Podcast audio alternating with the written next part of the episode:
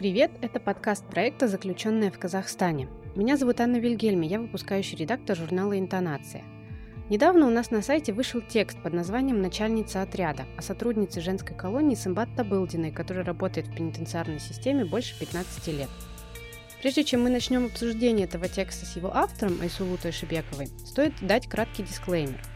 Руководство колонии в поселке Желгашты не разрешило интонации использовать запись интервью в этом подкасте – Однако, поскольку мы все равно согласие с имбат называем ее полное имя в тексте, и речь не идет о соблюдении анонимности, после согласования с юристами мы решили запись все же использовать, с одним условием.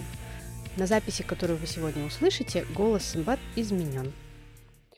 А сейчас мы поговорим о самом тексте с его автором, Айсулу Тайшибековой. Айсулу, здравствуйте. Здравствуйте, Анна. Давайте начнем вот с чего. Все предыдущие интервью этого спецпроекта мы записывали вне стен колонии.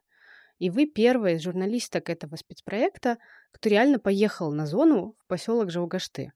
Большая часть наших слушателей, я так думаю, никогда колонию не видели и не знают, как она работает и как она выглядит. Расскажите, пожалуйста, о своей поездке. Как сейчас вообще выглядит исправительное учреждение? Как вы туда добирались? Что вы там увидели? Угу. Но для меня это тоже было очень волнительно, и в первый раз я посещала колонию. Я, в принципе, до этого не была в местах лишения свободы, да, в таких учреждениях. И я отправилась, э, значит, своим ходом, полный хардкор, с двумя пересадками, долго ехала вниз по улице Мамушуле, потом пересела на попутки, еще пару раз пересела, и, в общем, доехала до небольшого поселка в Илийском районе, Алматинской области, где-то в 30 километрах от а, города Алматы. И вот в этом поселке, в принципе, находится колония а, Жаугаште, женская колония. Она еще, ну, такое у нее официальное название ЛА-155-4. Это место представляет собой большую такую территорию, и внутри, получается, есть два КПП. То есть сначала мы проходим в одни ворота, на этой территории есть административное здание, есть специальное место, где собираются люди, которые пришли навестить своих родных и близких, которые находятся в заключении, скажем так. Затем там есть еще одно КПП, оно такое более строгое. Именно через него можно попасть на территорию самой зоны, как говорится. И внутри, в принципе, довольно просторно. Есть здания, корпусы, они разбросаны, получается, по территории. Я не очень далеко ходила на самом деле. Я была в административном здании, в клубе, где проходят разные активности для заключенных, и в корпусе, где, в принципе, они живут, где хранятся их вещи, где они проводят свой досуг. И в целом, ну, если исключить э, такую вещь, как колючая проволока по периметру, то, в принципе, ну, как место, как место, немножко отдаленно напоминает, наверное, такие сельские школы, может быть, потому что такая закатанная в асфальт дорожка широкая с двух сторон. Она обрамлена белоснежным бордюром таким, который один к другому так хорошо приложен. И вот, собственно, все. Там есть деревья, там есть э, другие там какие-то здания, и заключенные женщины, они строем передвигаются вот по территории от корпуса к корпусу, да, в зависимости от того, куда им нужно, куда они идут. Примерно так это выглядит. На самом деле, не такое мрачное и страшное место на первый взгляд, по крайней мере, из того, что я видела. Хотя, конечно, это место, где люди отбывают наказание, и ничего, наверное, прям веселого и радостного в этом нет. Конечно, нужно учитывать, что я была там не будучи заключенной, да, то есть понятное дело, что они знали, что к ним приедет журналистка, будет брать интервью, конечно, это был чистой воды фасад, и я была там, ну, может быть, часа два от силы, и не могла свободно перемещаться, я не могла свободно беседовать с заключенными. Да, я встретила вместе с сопровождающими меня сотрудниками нескольких женщин. Мы поговорили с библиотекаршей, с женщиной, которая занимается художественным оформлением мероприятий, которые там проходят. Ну и, конечно, они, ну, вряд ли рассказали мне что-то. Но я думаю, к сожалению, это Несмотря на то, что это колония средней безопасности, я думаю, что, как и любая другая колония на территории Казахстана, там бывает не сладко. Я спрашивала у героини материала о том, есть ли у них какие-то внеуставные отношения, подразумевая под собой да, пытки, применение насилия. Конечно, она сказала, нет, у нас такого нет. И, собственно, в принципе, ничего другого я, конечно, не ожидала, но на всякий случай решила спросить. Я склонна верить, что, к сожалению, в этом месте, возможно, тоже есть такие вещи, как пытки. Тем более, да, я видела тоже эти новости о том, что заключенные пожаловались на вот такое отношение. Давайте поговорим о самой героине. У нас в проекте до сих пор были представлены только истории женщин, имеющих опыт заключения. И Сымбат — единственная героиня спецпроекта, так сказать, с другой стороны колючей проволоки. Расскажите, как вообще Сымбат решила пойти работать в колонию? Это все-таки не самый очевидный выбор профессии. А мою героиню зовут Сымбат Табылдина. Это взрослая женщина. Она работает в колонии уже много лет. Сама она пришла в систему КУИС внезапно из образования. То есть она много лет работала школьной учительницей, она преподавала в колледже в Алматинском, вела уроки, связанные с правом, вроде человека права. Но она сама признается, что ей с детства хотелось, в принципе, быть юристкой, но так как она из педагогической семьи, то после окончания школы она поступила в педагогический институт. Но в целом она своей мечты, как мы видим, не бросала, и как только появилась возможность, она получила дополнительное образование и стала юристкой. Причем она рассказывала, что у нее был выбор между тем, чтобы пойти работать в банк или пойти работать в колонию в поселке Жавгашты. Она выбрала второе, в том числе и потому, что она сама живет в этом поселке, а во-вторых, потому что у нее, в принципе, не было там какого-то особого бэкграунда или знаний, или опыта именно по банковской системе, поэтому она, в общем-то, выбрала погоны, скажем так, но она сама даже смеется, говорит, ну, мы все когда-то сюда пришли за погонами, вот она в том числе. Она живет в поселке Жугашты с 2000 года, то есть уже давно, и работает тоже много лет в колонии у Симбад, как мне показалось, очень эмпатичный подход к заключенным, что, конечно, импонирует на фоне всех сообщений о пытках или там неподобающем обращении в казахстанских колониях. Вот она, женщина, которая видит своих подопечных а, не как людей второго сорта, а как оступившихся сограждан, которых нужно поддержать, которым нужно помочь исправиться. Как думаете, это скорее редкость в рядах сотрудников УИС или такое обычное, казалось бы, отношение к согражданам стало все-таки новой нормой? Трудно на самом деле сказать, потому что все-таки люди разные. А у меня не такой, к сожалению, или к счастью, большой опыт общения с людьми, работающими в пенитенциарной системе. Но да, Самбат, она меня удивила вот этой человечностью, потому что на самом деле, да, вот эта стигма, она есть в нашем обществе по отношению к заключенным да, то, что на них принято ставить крест, их принято как-то избегать, и, о боже, у вас что, был срок, вы что, сидели в тюрьме? Но да, мне очень понравилось, да, то, как Самбат говорила о том, что, да, действительно, это вещь, которая на самом деле может случиться в жизни практически любого. Мы живем в Казахстане, как бы, да, это не так и трудно, как кажется, да, на первый взгляд. И поэтому, конечно, хочется верить, что таких людей, как она, с таким вот э, человечным отношением, насколько это позволяет не знаю, их устав, да, устав их работы и положение в колонии, я надеюсь, что таких людей все-таки больше, потому что понятное дело, что люди бывают действительно, да, оступаются, особенно если мы говорим о таких преступлениях, как мошенничество, например, еще что-то, то, конечно, люди заслуживают второго шанса. И хочется верить, да, что на самом деле в тюрьмах, в колониях есть люди в форме, которые разделяют взгляды Самбат, потому что она сама говорила, вот я работаю тем более с женщинами, у меня есть к ним там сострадание, но она и рассматривает как бы женщин с точки зрения того, что женщина, она мать, она поймет. Я не стала с ней как бы спорить про то, что это на самом деле выбор каждой женщины, и не каждая женщина готова или хочет быть матерью. Но вот ее такой взгляд, и я думаю, он ей как-то помогает, наверное, в том числе находить общий язык с заключенными. Ну и к тому же она работала ведь э, много, в принципе, с людьми, пусть даже это были школьники и студенты колледжа, но тем не менее, я думаю, у нее очень развитая эмпатия, и это вот ей, как она сама признается, помогает в ее работе, вот этот опыт учительницы.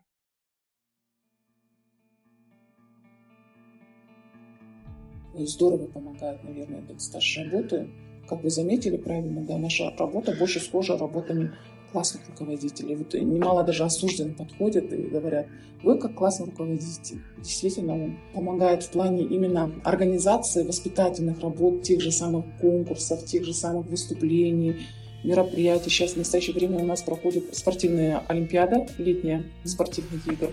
Открытие делаем, тоже проводим. Те же КВН, те же шоу-программы, то есть, можно сказать, копируем, да. Этом плане, да, помогает, конечно, тоже помогаем сценарием, где-то что-то ищем дома у себя в интернете, смотрим, что можно провести, как провести. В этом плане я так думаю, что у меня проблем нет, лично по себе сужу, так как я тоже работала классным руководителем, поэтому эта профессия мне знакома. Вообще, как вы рассказывали мне ранее, в колонии стараются не использовать понятие надзиратель. Но начальница отряда это, скажем так, не совсем понятное обозначение роли человека в системе. То есть раньше мы писали, мы знаем, что такое отряд. Отряд это, собственно, группа людей, размещенных в одном большом помещении, такой большой камере, которые вместе отбывают наказание. Несколько десятков человек. У Сымбат э, сейчас отряд больше 70 женщин.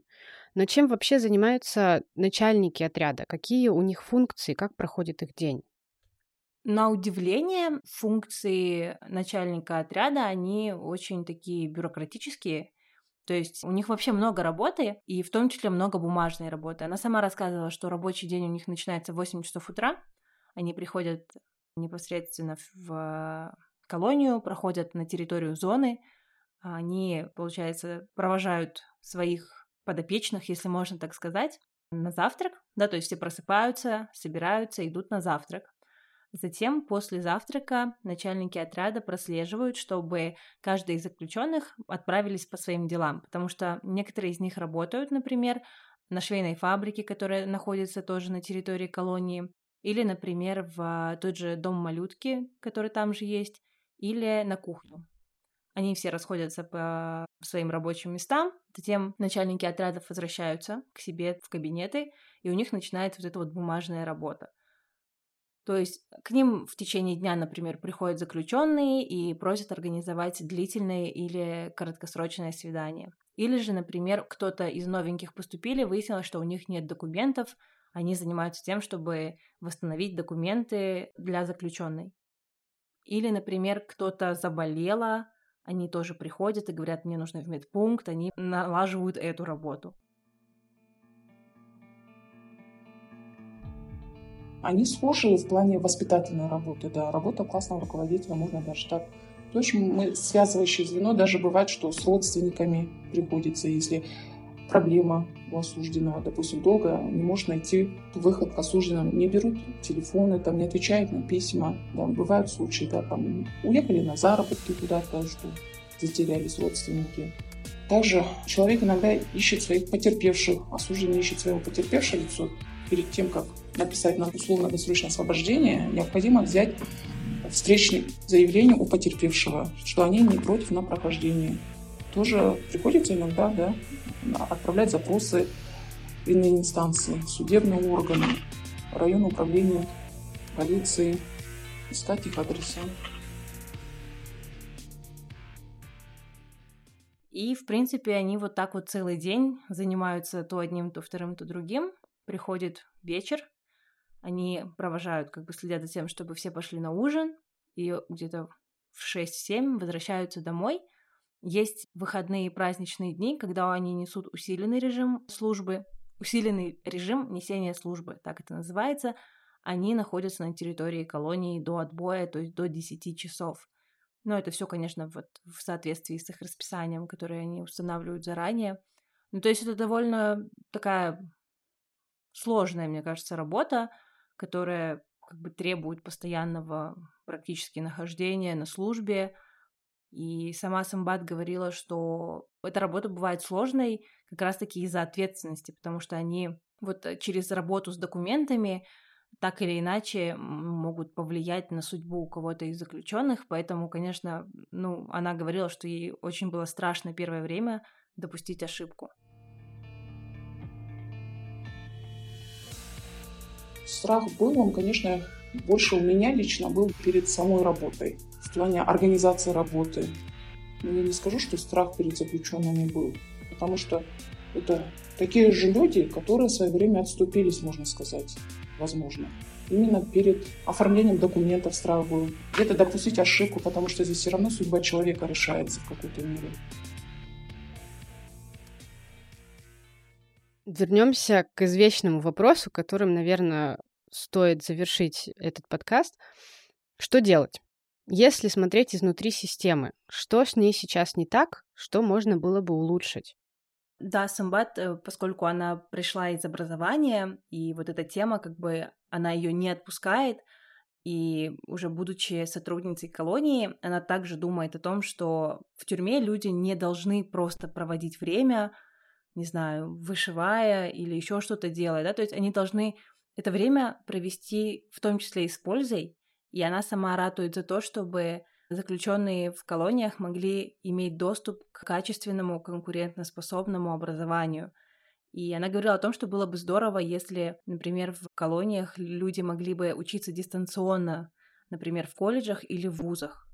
Тем самым у них после освобождения будет больше шансов влиться в социум, найти себе работу, стать более независимыми.